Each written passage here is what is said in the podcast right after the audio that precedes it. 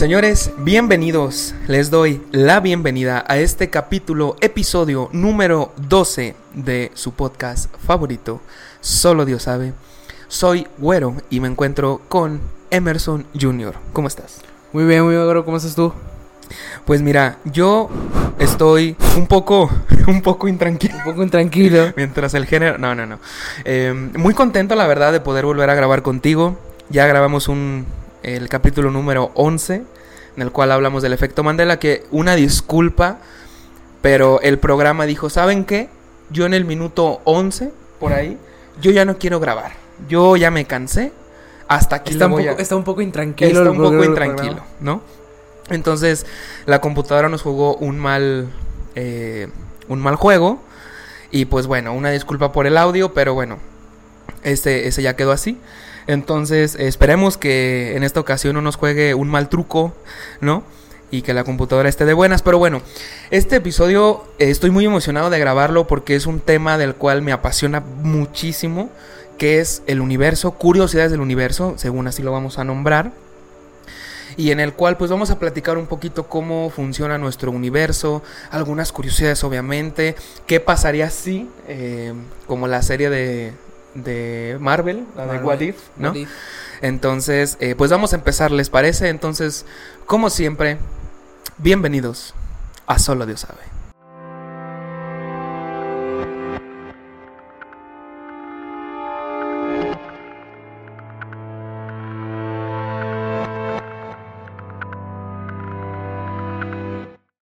Una vez más, muchas gracias por darle clic, por darle play a este nuevo capítulo. Y si nos estás escuchando en alguna de las plataformas como Spotify o Apple Podcast, muchas gracias por estar aquí. Déjanos ahí una buena reseña para que este proyecto siga creciendo. Y si nos estás viendo en YouTube, ¿qué tal? Buenos días, buenas tardes, buenas noches, dependiendo de qué hora nos estás viendo. Y pues te parece, Emerson, si empezamos eh, de lleno con este, con este tema Venga, venga, venga. eh, y muy, muy eh, increíble hasta cierto punto. Sí, sí, sí. Y bueno, pues me gustaría empezar hablando de cosas que creemos que sabemos o Del- que tenemos una idea pero no sabemos. Ok. ¿Va? Y me gustaría empezar hablando primero de la inmensidad de lo que es nuestro universo. Así que, Porque bueno, no solo es un universo, ¿no?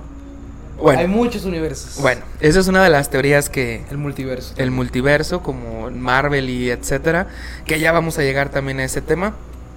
Pero primero vamos a hablar de lo local, de lo que nosotros sabemos, Lo que con- conocemos. de lo que conocemos, entre comillas, ¿no? Entonces, primero, bueno, el universo, el cosmos, como le quieran decir, es exageradamente inmenso. Tanto así que teóricamente, y digo teóricamente entre comillas, porque eso es lo que sabemos hasta ahorita. ¿Qué tal si el día de mañana sale la NASA, un científico, y dice, no, ¿saben qué? El universo no es así, ¿no? Ya investigamos que el, el gravitón, que todavía no, no se descubre, pero está por ahí, que es la, la partícula de la gravedad, todavía no se descubre, pero gracias al descubrimiento a lo mejor del gravitón, ya sabemos que el universo no es así. ¿Cómo? ¿Qué es eso del gravitón? Eh, el- eh, bueno, el, el gravitón es una, así como el fotón es la partícula eh, mínima de la luz, que es el fotón, hay un, se dice que hay una partícula que se llama gravitón, que es la partícula mínima de la gravedad. ¿Qué es lo que hace que funcione la gravedad? Ajá. Y si eso existe, ya podemos explicar muchas cosas y teóricamente hasta podríamos controlar la gravedad. Que si ya hacemos eso, se- ya seríamos seres de cuarta dimensión. Pero todavía no descubrimos o todavía no hay señales del gravitón. Hay por no ahí. sabemos si existe ni siquiera. Ajá, o sea, no, eh, es, es algo teórico, ¿no? O sea, que, es el gravitón. Como en su momento fue el fotón. Porque pensábamos que pues que no existía, que ni siquiera sabemos de su existencia hasta que bueno, ya lo descubrimos, ¿no? Pero bueno. Entonces vamos a, vamos a empezar. Primero el universo tiene casi o más de, tres- de 13.6 mil millones de años. Eso es lo que se dice gracias a la, a la explosión del Big Bang, Big Bang, que bueno, ya si nos Para los metemos... católicos, no. Ah, bueno, ahí sí ya Para los entramos en... científicos como nosotros, que somos de alto nivel, este... Bueno, yo sí creo en el Big Bang, no sé tú. Ok, o sea, bueno, es lo que nos, nos dicta la, la ciencia, ¿no? Pero ahora ya salieron con la cosa de que el Big Bang no fue lo primero que, que había. Y la explicación es muy sencilla. bueno, no la explicación de por qué no existe, sino porque el Big Bang, la teoría del Big Bang nos dice que fue un cúmulo de materia, de gases, de polvo, de cósmico, que se concentró en un punto tan, tan pequeño que hizo que explotara y que gracias a esa explosión fue que se crearon galaxias, planetas, estrellas, etc. Pero entonces, si el Big Bang fue el inicio de todo, ¿de dónde salió toda esa materia? Porque una, bueno, la ley de la conservación de la materia y la energía nos dice que la materia no se crea ni se destruye, solo se transforma. Entonces, si no se crea ni se destruye la materia, ¿de dónde salió esa cantidad de materia necesaria para que pudiera hacer explosión el Big Bang, ¿no? Entonces es algo que todavía no descubrimos y que por ahí ya se está diciendo que el Big Bang no fue lo primero que, que existió. Que existió. ¿Qué pasó antes? No lo sabemos todavía, desgraciadamente. Se dice que fue la destrucción de una galaxia, ¿no? ajá, que, ajá, que fue como la destrucción de un universo, ¿no? alterno, que fue como la destrucción y que de ahí nacimos nosotros. Pero pues si así nos vamos, pues vamos a acabar en, en un universo tras otro, tras otro, tras otro. Entonces todavía no sabemos bien qué onda. ¿Por qué sabemos que el universo eh, tiene esa edad? Bueno, porque bueno, vamos a hablar ya, y, es una es una palabra que vamos a, a, decir mucho en este, en este capítulo que es la luz, ¿no? O la velocidad de la luz. Porque no hay nada, nada en el universo que se mueva más rápido a través del espacio, muy importante lo que estoy diciendo, a través del espacio que, nos, que, que supere la velocidad de la luz. No hay nada que se mueva más rápido que la velocidad de la luz, a través del espacio. Ya después vamos a platicar por qué. Entonces, gracias a nuestros telescopios como el, como el Hubble o el recientemente estrenado y lanzado el James Webb, lo máximo que ha llegado la luz a nosotros es una luz que viene desde 13.000 o 13.4 o bueno, vamos a, a redondearlo en 14, 14 mil millones de años. Entonces sabemos que hay galaxias tan lejanas como 14 mil millones de años. Pero ese es nuestro universo observable. Todavía no sabemos si el universo tiene fin o no. Que ahorita se es lo que... que se está expandiendo, ¿no? Ajá, gracias al Big Bang, la energía oscura, su trabajo es que el universo se está expandiendo. Gracias a esa explosión no hay nada que lo frene, porque en el, si nosotros salimos de la Tierra, no hay aire, entonces no hay fricción de aire, lo que provoca que si yo te lanzo una pelota en el espacio, esa pelota jamás se va a detener, porque no hay fricción de aire ni gravedad que la detenga. Es por eso que, por ejemplo, en películas como Gravedad o eh, no sé, interestelar o películas que nos hablan del espacio, pues a veces que van como flotando ahí, ¿no? O sea, nada los va a detener, nada. Hasta a menos que choquen con algo, pero... Ajá, a menos que choquen con algo o que la gravedad de algún planeta o de algún objeto los atraiga, pero nunca se van a detener precisamente por esto. Entonces la luz viaja a través del espacio y es lo más lejano que hemos podido ver. Galaxias de, para redondear, de hace 14 mil millones de años, que es posible que esas galaxias ya ni existan. No sé si han escuchado esa frase de que nosotros vemos fantasmas de estrellas. No sé si tú lo has escuchado. Sí, sí, porque cuando nosotros volteamos al cielo, vemos el pasado. Exactamente. Nosotros cuando volteamos al cielo vemos pues millones y millones de estrellas, pero es probable que muchas de esas estrellas ni siquiera ya existan. Entonces, ¿por qué las vemos? Nos van a preguntar, bueno, porque son estrellas tan lejanas que la luz que emiten apenas o nos está llegando. Entonces, si la estrella, por ejemplo, explota en este momento, ahorita justamente cuando lo estamos grabando, pero explota y está a una distancia, vamos a decir algo cortito para que lo puedan entender, a una distancia de un año luz, más o menos, porque sí, dato curioso, un año luz es una unidad de distancia, no de tiempo, es de distancia. Porque mucha gente piensa que como es un año, pues es una unidad de tiempo. Pero no, es una unidad de distancia. Es la distancia que recorre la luz en un año. Que bueno, no tengo el dato exacto, pero son 9 mil millones, no sé, o sea, es un chingo de kilómetros, ¿no? Entonces, si una estrella explotara en este mismo momento, nosotros veríamos su explosión o la, la estrella se apagaría un año después de que explotó. Nosotros veríamos esa estrella apagarse o explotar un año después no sé, un supongamos que un planeta que está a 13 millones De años de la Tierra, este, y apunta a la Tierra, que, que tengamos un telescopio, que tenga un telescopio que pueda apuntar a la Tierra, no nos estaría viendo nosotros, estaría viendo a los dinosaurios, ¿no? Hay una, ajá, eh, precisamente que bueno que lo comentaste, hay una teoría que dice que pre- precisamente por eso no nos han visitado los extraterrestres, entre comillas. Porque hay una teoría que dice que si alguien, por ejemplo, de hace 60, que si hay un planeta a 60 millones de años luz de la Tierra y construyera un telescopio suficientemente grande, potente y lo que quieran, para poder apuntar a la Tierra, vería dinosaurios, no a nosotros. Entonces, para esa civilización inteligente, creería que el planeta Tierra no tiene em, una inteligencia, bueno, una civilización inteligente, porque vería puros eh, dinosaurios, Sí, sí, ¿no? sí. Obviamente, construir un telescopio de ese tamaño es, es imposible, no, no se puede.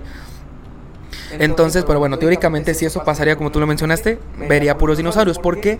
Porque la luz de, que emitieron esos dinosaurios estaría viajando, o sea, si fue hace 60 millones de años, pues esa luz todavía sigue viajando sí. por el cosmos hasta llegar a un planeta que esté a esa distancia, ¿no? Entonces, bueno, simplemente como, como un dato curioso ahí para que, para que en su casa digan, ah, no mames, o sea, todavía podemos ver dinosaurios vivos. Sí, sí, sí. Teóricamente, o sea, si, nos, si viajamos y de hecho, si construimos un nosotros vemos a un planeta, Exacto. este, vamos a ver, no sé, si vemos a Marte, estaremos viendo también el pasado, ¿no? Exactamente. Entonces, de hecho, la luna, nuestra luna, nuestro satélite, si nosotros la observamos desde la Tierra, o sea, como ustedes la ven que voltean a ver a la luna, la estamos viendo con un segundo de retraso. O sea, si algo pasara en la luna ahorita, bueno, no es tanto tiempo, pero la- lo veríamos o el evento un Más bien- segundo después. Más bien en el Sol, ¿no? Porque el Sol si lo vemos tenemos 8 minutos de retraso, ¿no? Exactamente. Entonces estaríamos, si pasa algo en el Sol, a los 8 minutos nosotros lo vemos.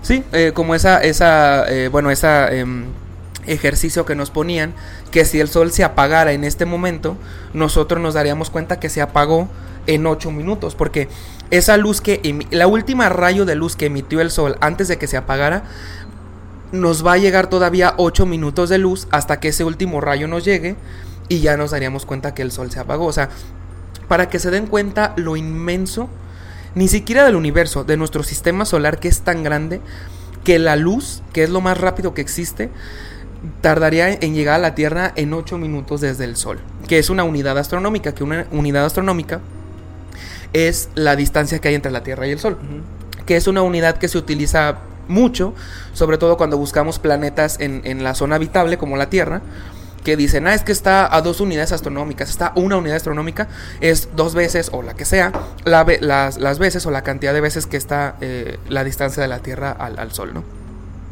Entonces, bueno, ya, ya vimos ese apartado de los dinosaurios, etcétera, ¿no? También asimismo, si nosotros vemos un planeta, por ejemplo, el Kepler, no sé qué, 46b o algo así, que es un planeta que se asemeja A la Tierra. a- al, casi al 100% a la Tierra, nosotros lo estamos viendo a 45 millones de años de cómo fue. O sea, quizás ahorita ya hay una civilización ahí, pero no estamos dando cuenta. Ajá, exactamente. O sea, nosotros vimos el planeta de una manera, pero tal vez en este momento, en ese lugar, ya haya una civilización o el planeta ya a lo mejor explotó, chocó con Sí, algo, no sabemos, y nosotros no, no lo hemos visto. Es por eso que nosotros vemos el pasado de nuestro universo, que si se ponen a pensar es algo un poco deprimente. Porque, bueno, es algo que no podemos evitar. O sea, la luz no la podemos acelerar, no podemos hacer que vaya más rápido. Entonces, nosotros vemos el pasado de, de todo, ¿no? Repito, de la luna vemos un segundo atrás de lo que realmente está pasando porque es lo que tarda la luz en llegar. Y hablando de la luna, la distancia de la Tierra a la luna es de aprox 3, 3.000 384 mil kilómetros. Nosotros siempre nos pintan a la luna como que es lo, bueno, sí es lo más cercano a nosotros, pero en las imágenes nos la pintan como que la Tierra está aquí y la luna está al ladito, ¿no? O sea, como que hay muy poca distancia y esto es totalmente falso. De hecho, para que se den una idea, en la distancia que hay de la Tierra a la luna, cabrían todos los planetas del sistema solar puestos uno al lado del Sí, otro. sí. Júpiter, Saturno, que Júpiter es 12 veces más grande que la Tierra. O sea, Júpiter, Saturno, todos los planetas que conocemos del sistema solar cabrían en la distancia de la Tierra a la Luna, que a lo mejor no lo podemos asemejar. Obviamente esto es imposible, ¿no? Por temas de gravedad y todo eso, es imposible que eso suceda. Pero nada más para que se den una idea, esto puede pasar. Entonces, bueno, esta también es una de- las curiosidades que, que tenemos por ahí. Ahora, nosotros siempre queremos ver eh, civilizaciones inteligentes en el universo y etcétera, ¿no? Pero bueno, vamos a darles algunos parámetros para que se den cuenta que nosotros los humanos, a pesar de toda la evolución que tenemos y de todo los, el conocimiento teórico y tecnológico que tenemos, prácticamente estamos en pañales. O sea, tanto así que una llegada a Marte, que es nuestro, bueno, no es el planeta más cercano a la Tierra, ¿eh? El Pero es que planeta... más, este, como condiciones tiene. Ajá, pero el planeta más cercano a la Tierra, curiosamente, es Venus, no Marte. Nosotros pensaremos que es Marte, pero no. El más cercano a la Tierra es Venus, pero bueno. Es, entre comillas, nuestro segundo planeta más cercano y es el que más o menos cumple con las condiciones, más o menos, para, para vivir. O sea, tanto es la distancia y la poca tecnología que tenemos que una llegada a Marte nos tomaría de 8 a 9 meses de viajar. Entonces es es un tiempo demasiado largo para, por ejemplo, ir y venir, ¿no? O sea, imagínate que vayas y dentro de un año y medio te voy a volver a ver. En lo que vas, haces tus cosas y regresas. Sí, sí. Dentro de un Y- año, seis meses te voy a ver. Y de eso de cuánto tiempo estás en Marte. Es- sí, sí, sí, claramente. Ajá. O sea, si duras, bueno, lo que dures allá más el viaje, el viaje que te tome de regreso, ¿no? Entonces, eh, para, que, para que vean qué distancia hay, ¿no? Entonces, em, el universo es tan grande que, bueno, la luz es lo que nosotros platicamos que, tardaba en llegar. Pero nuestra, nuestra civilización, que es la, pues, la- la humana, obviamente, hay tres tipos de civilización en el universo. Hay una teoría que dice que hay tres tipos de civilización. El tipo 1, tipo 2 y tipo 3. Para que se den una idea, ni siquiera llegamos al tipo 1. Estamos como al 70% más o menos, o hasta menos me atrevería a decir, de poder llegar a la, civilización de tipo 1.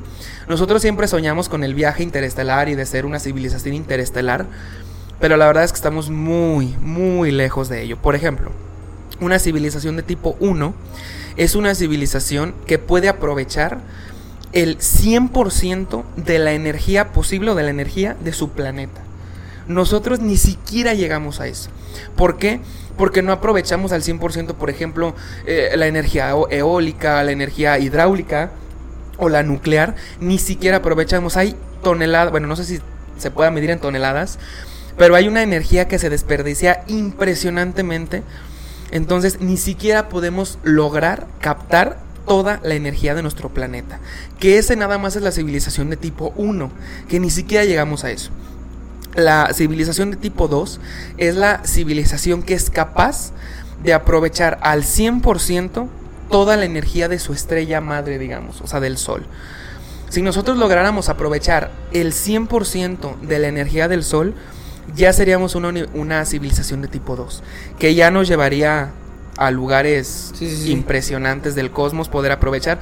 Pero imagínense, o sea, creo yo que hay tormentas solares. ¿Sabes qué es una tormenta solar, no? Como esas em, destellos o explosiones de energía o arcos, ¿no? Que vemos en el sol. Hay tormentas solares que tan solo una tormenta solar en uno o en pocos segundos disparan o expulsan la energía que la humanidad puede, o sea, ha- hemos utilizado en todo lo, en lo que llevamos de vida. Entonces, imagínense las capacidades que tendríamos que tener nosotros como humanos para poder aprovechar al 100% la energía de nuestra estrella. Es algo impensable. Esa sería la, la, Civilización tipo. la civilización de tipo 2. Y la de tipo 3 es una civilización que esto ya van a decir, no, eso no es posible. Bueno, sí es posible, pero no con nuestra tecnología no. Es una civilización que es capaz de poder utilizar la energía de toda su galaxia. Entonces imagínate las millones y millones de estrellas que hay en, nuestro, en nuestra galaxia, que es la Vía Láctea. Imagínate que podamos utilizar la energía o aprovechar esa energía al 100%. Ahí ya seríamos una civilización de tipo 3. Que ya hay otras teorías que dicen que hay de tipo 4, de tipo 5, que ya es como la tipo 4 como de su de su sistema de galaxias local y todo eso, pero o sea, ni siquiera la de nuestro planeta o la de nuestra estrella la podemos utilizar al 100%. Y unos van a decir, "Bueno, pero si hay energía solar, ¿no?" Sí, pero ni siquiera la aprovechamos al 100%. O sea, si tú tienes un panel solar, felicidades, pero ni de pedo estás utilizando la, energía de, de todo el sol, ¿no? Entonces, imagínense lo que los humanos nos falta por recorrer para poder ser una civilización interestelar y de poder llegar a esas magnitudes. Y aprovechando estas, esta, este tipo de, de civilizaciones, hay un científico, que no me acuerdo el nombre, pero se apellida Dyson, o se llama, no sé, que hay una esfera que él, él, dibujó o, hizo los cálculos teóricos de física teórica para que esto pudiera ser cierto. Hay una esfera que, es una, se llama esfera de Dyson. Esa esfera es una estructura inmensa que pondríamos alrededor del Sol para que esa esfera captara toda la, la luz de la energía, o la, bueno, la energía, mejor dicho, de nuestro Sol. Y es teóricamente o sea, Posible. Ajá. Pero imagínense una construir una estructura. El, el Sol es mil veces más grande que la Tierra. Imagínense construir algo. O sea, la tendríamos que construir afuera de la Tierra. Sí, claro, o sea, la- esa ya tendría que construirse fuera del planeta, o sea, directamente en el espacio o en- eh, y llaman después mandarla al sol o no sé. Pero imagínense que los humanos podríamos construir algo mil veces más grande que nuestro planeta, o sea, es algo ya son cantidades que no nos permite nuestro cerebro capitalizar, ¿no? Y de hecho, nosotros nos vamos a ir así como de, de fragmento en fragmento, ¿no? Entonces, nuestra esfera, bueno, no, nuestra esfera no, pero es posible construir una, una esfera de Dyson que podríamos captar toda la energía de nuestra, de nuestra estrella, que sería algo, puta, impresionante. Ya a ese nivel que llegaríamos de tecnología a los humanos, ya sería algo impresionante. Ahora, para que se vayan adentrando en el tema, ¿sabes qué es un exoplaneta? No. Hay un telescopio que está orbitando nuestro, nuestra Tierra, nuestro planeta, que se llama el telescopio Kepler. Ese telescopio está diseñado y enfocado, construido 100% a captar exoplanetas. Y les voy a explicar qué es un exoplaneta. Un exoplaneta o, la función del telescopio es ver hacia una estrella, una estrella que esté cerca o lejos, y siempre va a estar midiendo su brillo, ¿no? Entonces, para, para hacerlo más entendible, vamos a suponer que la estrella Benito, ¿no? Eh, tiene siempre 100 puntos de brillantez, ¿no? Entonces, ese telescopio la está enfocando y las métricas nos dicen 100, 100, 100, 100. Cuando algo hace que baje ese brillo, por ejemplo, a 98, Ajá. el telescopio dice, oye, esa, esa estrella bajó el brillo. ¿Y por qué es? Porque un planeta pasó por, por delante del Sol, bueno, de Benito, y hizo que su brillo disminuyera, ¿no? Porque, bueno, ese planeta tapó el brillo, pero bueno, obviamente son cantidades mínimas. Eso es un exoplaneta, o sea, es un planeta que descubrimos gracias a que pasó por delante del Sol y decimos, ah, mira, ahí hay un planeta, ¿no? Entonces, el, el telescopio Kepler en busca de exoplanetas, no recuerdo qué estrella era, pero enfocó todo su tiempo a una estrella. Y descubrió que sí, por ejemplo, el brillo llegaba a 100, pero luego bajaba a 90, y luego a 100, y luego a 90, y luego a 100, y luego a 90. Entonces, es imposible que estén pasando un chingo de planetas que logren captar, o sea, que, que logren hacer que el brillo de la estrella baje. Entonces, se dice que en esa estrella hay una esfera de Dyson. Una esfera de Dyson que ya lo platicamos, pero para que se la imaginen, es como una serie de. como en la película de. De Infinity War, cuando Thor va a. no me acuerdo cómo se llama, Nidavellir se llama algo así, ¿no? Que está abriendo como. que hay una estrella chiquita ahí. Y, a la- y al lado de la estrella hay como un chingo de anillos. ¿Sí te acuerdas? Que la abre y hasta la luz según pasa por los anillos. Bueno, esa es una esfera de Dyson. Entonces, se dice que en esa estrella hay una esfera de Dyson porque los anillos están girando y es lo que provoca que el brillo baje, sube, baje, sube. Pero repito, es imposible que sean planetas que logren mantener esa periodicidad, ¿no? De- del, del brillo de la estrella. Entonces, en esa estrella, gracias al telescopio Kepler, se dice que posiblemente en esa estrella hay una esfera de Dyson. Y si hay una esfera de Dyson, quiere decir que en ese sistema solar hay una civilización de tipo 2, que sería nos haría caca prácticamente. O sea, bueno, obviamente si nos llegaran a colonizar y todo eso, eh, nos harían pomada, ¿no? O sea, imagínense una civilización de tipo 2.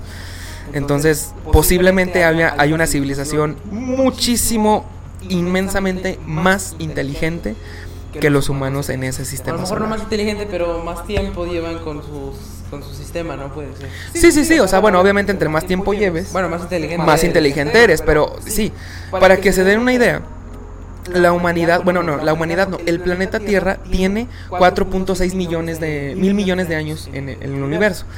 Entonces, teóricamente, y digo muy entre comillas, cabrían tres tierras en lo que lleva el universo. ¿va? El universo tiene 14 mil millones de años. La Tierra tiene 4.6. Entonces, cabrían, entre comillas, o la Tierra más antigua sería, digamos, eh, un tercio, ¿no? Salud.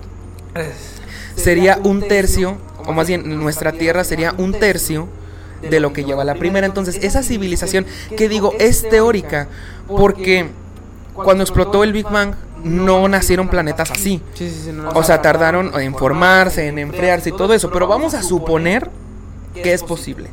Entonces, esa civilización tendría de ventaja dos veces o hasta tres una tierra. Digo, bueno, lo que lo que lo que la lleva a la Tierra existiendo, porque la humanidad no sé cuánto tiempo lleve de existir, pero el planeta tiene 4.6 mil millones de años, pero estás de acuerdo que los humanos aparecimos hace apenas Sí, sí. no sé, no tengo el dato exacto, o sea, no- se los debo. Pero no lleva a la humanidad, entonces imagínense la ventaja que nos llevarían. Entonces, eh, es posible que haya una civilización mucho más inteligente, porque, a ver, ¿tú sí crees que haya em, civilización inteligente allá afuera? Sí, sí. Hay una ecuación que la hizo un científico en la cual pones una ecuación, es una ecuación que tú vas agregando, por ejemplo, planetas, o bueno, más bien sistemas solares descubiertos, tantos. Planetas que posiblemente estén en la zona habitable, que ahorita vamos a platicar qué significa. La zona habitable, tantos, tantos, tantas estrellas, tantas galaxias. Entonces, al final de ese cálculo, nos arroja teóricamente y muy acercado a la realidad que existen miles y miles y miles de civilizaciones, por lo menos lo mismo de inteligencia Que nosotros. que, que los, que los humanos. O sea, pero hay miles, o sea, los cálculos, los números no mienten. Y teóricamente hay miles y miles y miles Pero de en nuestra galaxia iguales. o en general. En el universo, En el universo. en el universo observable. Ah. Hay miles y miles. Entonces, entonces imagínense que posi- es, es muy egoísta pensar que somos la única civilización inteligente en, en el universo, o sea, ni siquiera en la galaxia, en el universo, ¿no? Obviamente ya los fans de los, bueno, nosotros somos fan de los extraterrestres y todo eso, pero vámonos a lo que la ciencia nos dice. Hasta el momento nunca se han, no, no se ha dicho, oye, ya capté un, un alien, ¿no? Y ahí viene, ¿no? O están en tal planeta. Entonces, hasta el momento no sabemos eso, pero es muy egoísta pensar eso. De hecho, Einstein, que creo que sí es de Einstein, tiene una frase, la verdad, perdónenme si no es de Einstein, pero creo que sí es de él, que hay una frase que dice, si estamos solos en el universo o no, ambas afirmaciones son aterradoras. Si estamos totalmente solos, qué pinche miedo, porque somos la única civilización inteligente del universo. Y si no, también qué pinche miedo, porque no sabemos cómo son, eh, si son malos, si son buenos, si son más altos, si son más chiquitos, o sea, no sabemos eh, cómo son, porque a ver, nuestra vida como la conocemos en la Tierra, nuestro centro o nuestra base es el agua, ¿no? Nuestra base de vida es el agua, entonces posiblemente en un planeta, por ejemplo, en hay una luna de Saturno que no recuerdo cómo se llama, eh, no recuerdo, creo que es no me acuerdo. Pero en esa hay mares y mares de mercurio. Entonces, ¿qué tal si se genera una vida que la base sea el mercurio? A lo mejor su piel es gris, o es morada, o es, no sé, es café.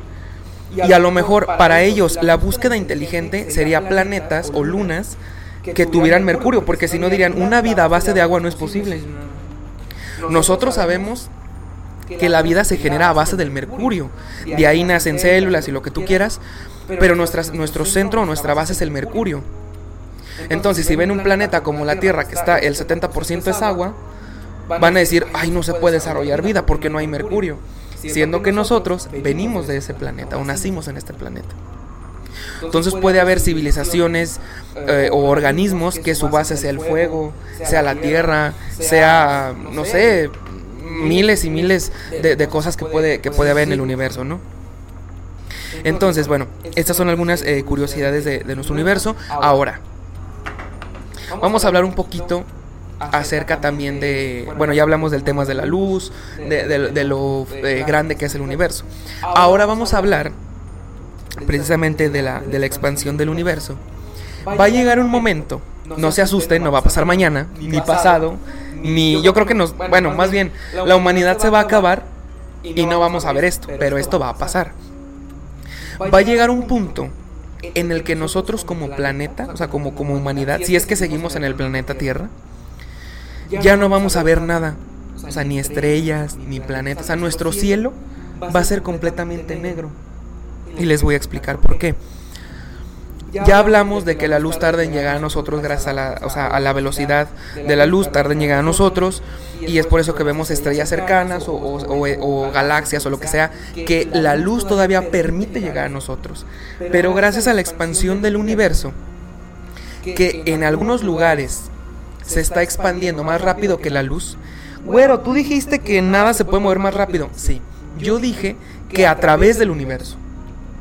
Si yo corro, por decir algo, yo no puedo correr más rápido que la velocidad de la luz.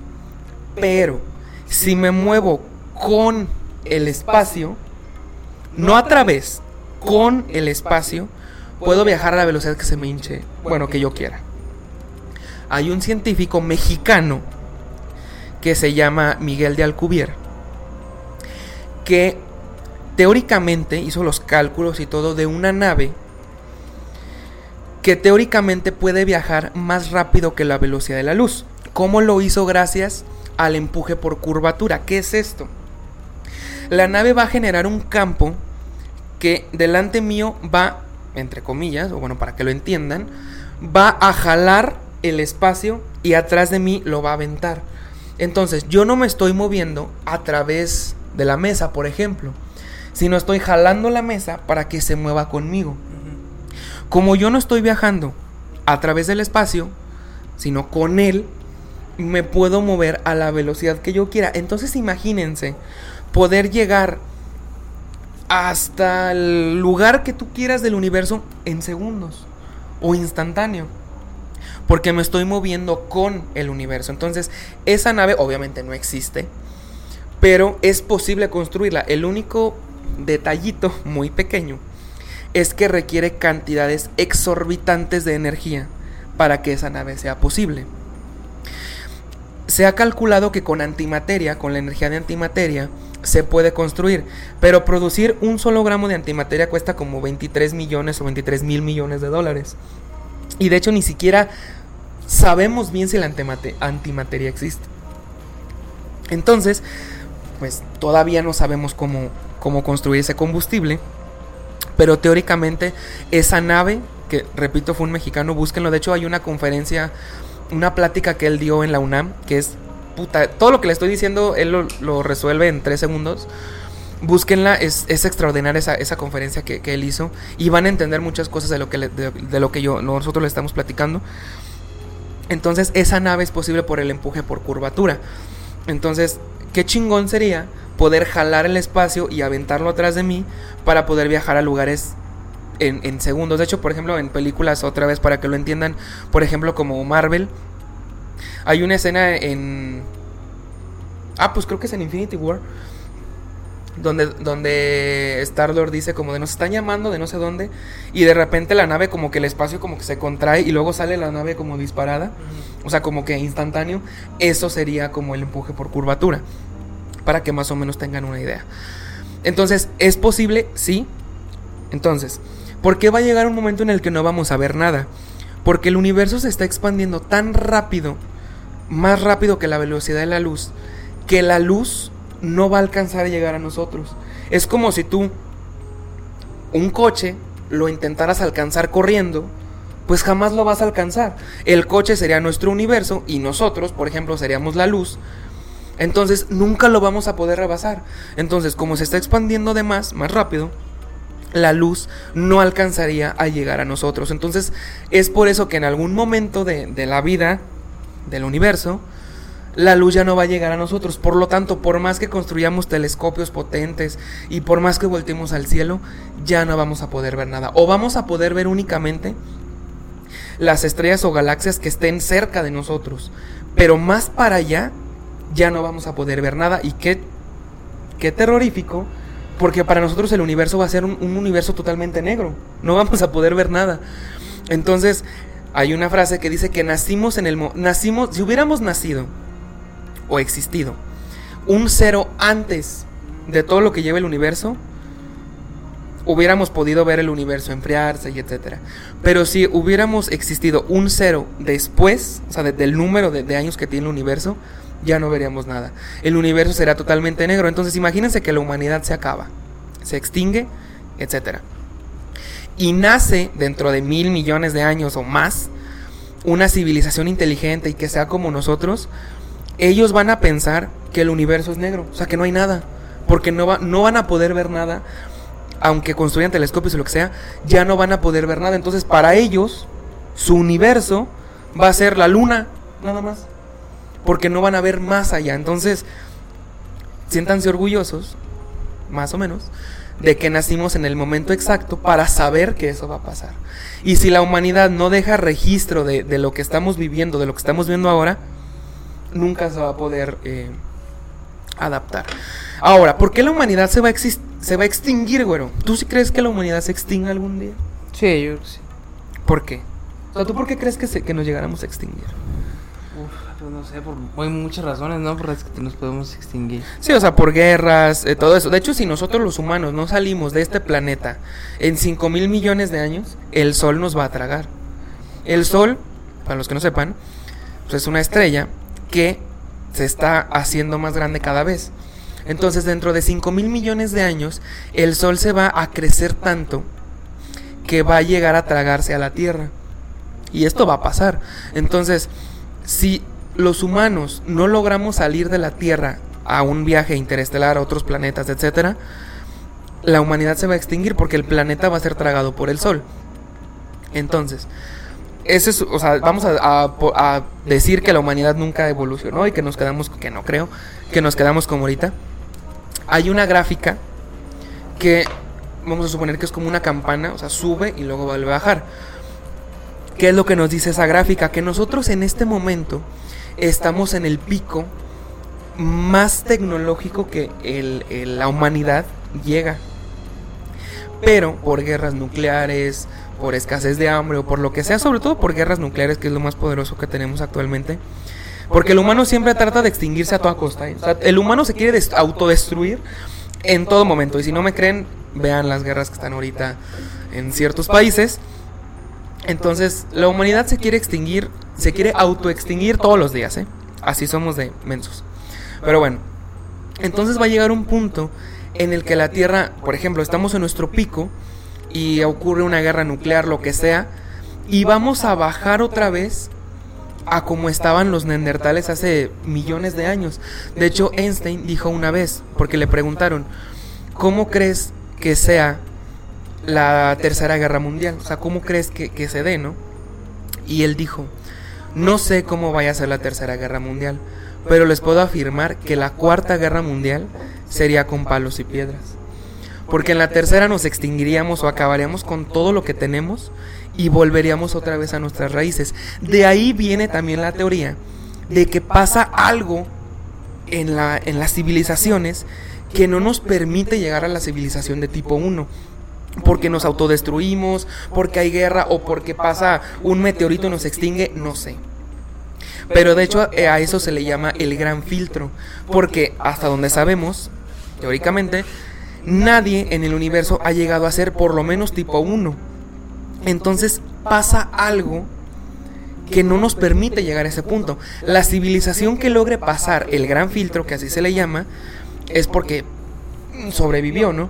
Entonces imagínense qué feo, por no decir otra palabra más corriente, que eso, sea verdad y que la Cuarta Guerra Mundial sea con palos y piedras, con, o sea, que nosotros viviendo como, como animales, como en un principio lo, lo hacíamos, gracias a que nosotros mismos nos autodestruimos. Entonces, eso también está muy, muy Lo voy a decir muy culero, ¿no? Porque, porque pues no, no, no tiene de otra forma, ¿no? Este, entonces, eso es a lo que nos ha llegado, digamos, las curiosidades de, de, nuestro universo. ¿Tú tienes alguna teoría que nos quieras compartir? ¿Algo que sepas, algún dato curioso? No, no, estoy impactado con lo que. Lo dejé sin palabras, Sí, este sí, muchacho. sí. Bueno, podemos seguir hablando de, de- de estas este, curiosidades, ¿no? O de estas, eh, eh, pues, lamentables, ¿no? Sucesos, ¿no? O no sé. Pero bueno, ahora me gustaría hablar de la sonda Voyager. Hay dos, vamos a hablar de la 1. La sonda Voyager 1 es una sonda que es prácticamente como un satélite que la humanidad lanzó en el 75. Esa sonda, de hecho, actualmente está viajando. De hecho, si ustedes se meten a, a la página de internet de la, de la sonda Voyager, en tiempo real les dice dónde está la sonda actualmente o la distancia que tiene. De hecho, se va actualizando en tiempo real y ustedes pueden ver. Es el objeto humano que más lejos ha llegado desde el 75. Entonces, si esa sonda o ese aparato, objeto, como lo quieran decir, es el, el- el objeto que más rápido está viajando a través del universo creado por el humano, todavía ni siquiera atraviesa la nube de Oort. La nube de Oort es una nube que está en el sistema solar, pero es una distancia tan grande que para salir de la nube de Oort ya se nos consideraría como, como una civilización interestelar. Entonces, si desde el, 30 y- desde el 75 hasta la fecha la sonda ni siquiera ha podido salir de la nube de Oort, entonces imagínense lo que nos espera si queremos ser una civilización inteligente, digo, interestelar. Entonces, bueno, pero esa sonda, que de esa, esa sonda trabajó en conjunto con Carl Sagan, que Carl Sagan es un em, astrofísico bien, bien chingón. De hecho, sale en la primera serie de Cosmos. Ahí sale que de ahí viene la famosa frase de somos polvo de estrellas, que sí, somos polvo de estrellas literalmente. Hay una foto que tomó la Voyager cuando estaba creo que por no me acuerdo por qué planeta, ¿no? Pero iba viajando y tomó una foto del planeta Tierra.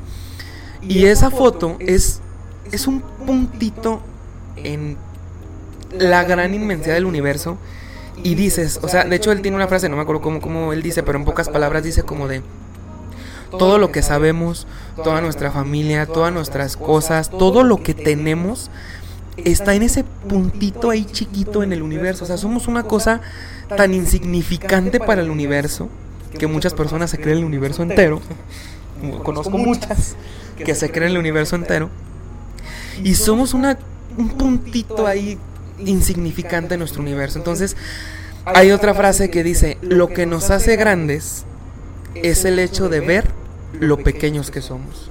Gracias a todo esto, podemos ver que somos una una rayita y algo tan insignificante para el universo y la sonda Voyager 1 nos lo hizo saber, nos lo hizo confirmar con esa fotografía que tomó. Pero dentro de esa sonda la humanidad dijo, bueno, por si alguna civilización se la llegara a encontrar, le pusieron un disco de oro en el cual están grabados sonidos de, de la tierra como animales, sonidos de agua, etcétera. Y creo que esto sí lo sabes. En ese disco de oro pusieron el álbum de Dark Side of the Moon de Pink Floyd. Pink Floyd. De Pink Floyd. Ese álbum está en ese, en ese disco. Entonces, si alguna civilización inteligente Y lograra... también están grabados saludos, ¿no? Diferentes idiomas. Ajá, en diferentes idiomas exactamente. Pero si alguna civilización lograra eh, reproducir ese disco, escucharía el álbum de, de Pink Floyd, de Dark Side of the Moon, que es... Floyd nos representa en el Pink Floyd nos representa como humanidad. Entonces, eh, o sea, que curioso, ¿no? Pero qué chingón, ¿no? Están grabados saludos en diferente idioma, está el código binario, está matemáticas básicas, figuras básicas y repito, sonidos de la Tierra por si alguna civilización la llegara a encontrar y nosotros ya no existimos, o sí, que digan, ah, mira, así es la Tierra, ¿no? Entonces, este, pues, o sea, qué chingón, ¿no? Que haya algo que, que nos represente y que esté allá afuera. Y si ustedes quieren escuchar el sonido de ese disco, hay un video en YouTube donde esa grabación del disco está en YouTube y la pueden escuchar con sus propios oídos de todo lo que grabaron en ese en ese disco, ¿no? Entonces, es algo sorprendente, es algo bien chingón nuestro universo y, y como repito, que nosotros lo comprendamos esas distancias tan enormes, pero al mismo tiempo es algo triste, ¿no? Algo depresivo, ¿no? Que pues que sabemos que no vamos a llegar tan lejos o, o, que simplemente objetos tan chingones como la sonda Voyager que ni siquiera ha salido de la nube de Oort, o sea, ni siquiera eso nos permite ser una civilización interestelar, que nos falta mucho recorrido, pero muchísimo recorrido para poder ser la civilización que, que nosotros queremos llegar a ser, ¿no?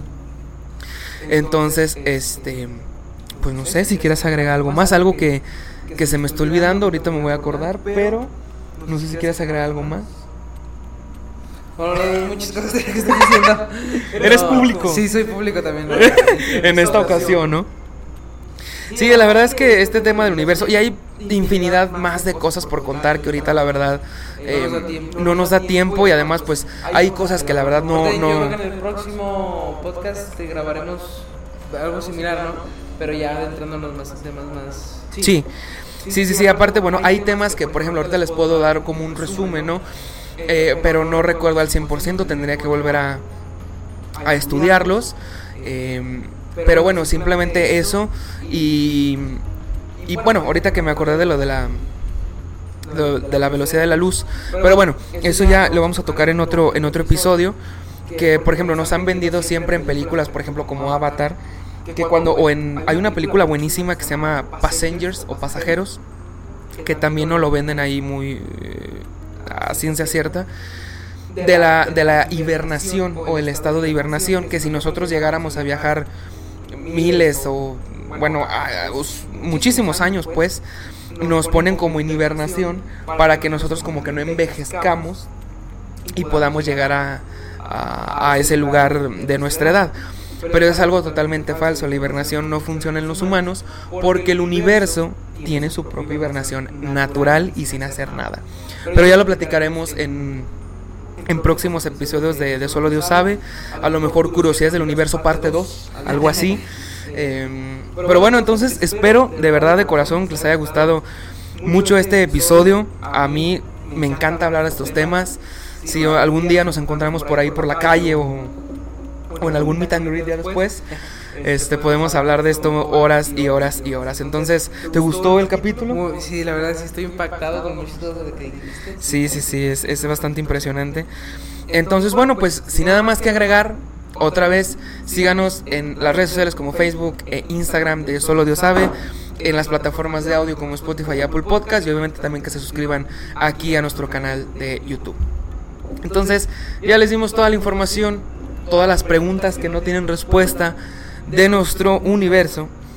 Pero recuerden que al final solo Dios sabe. Hasta la próxima.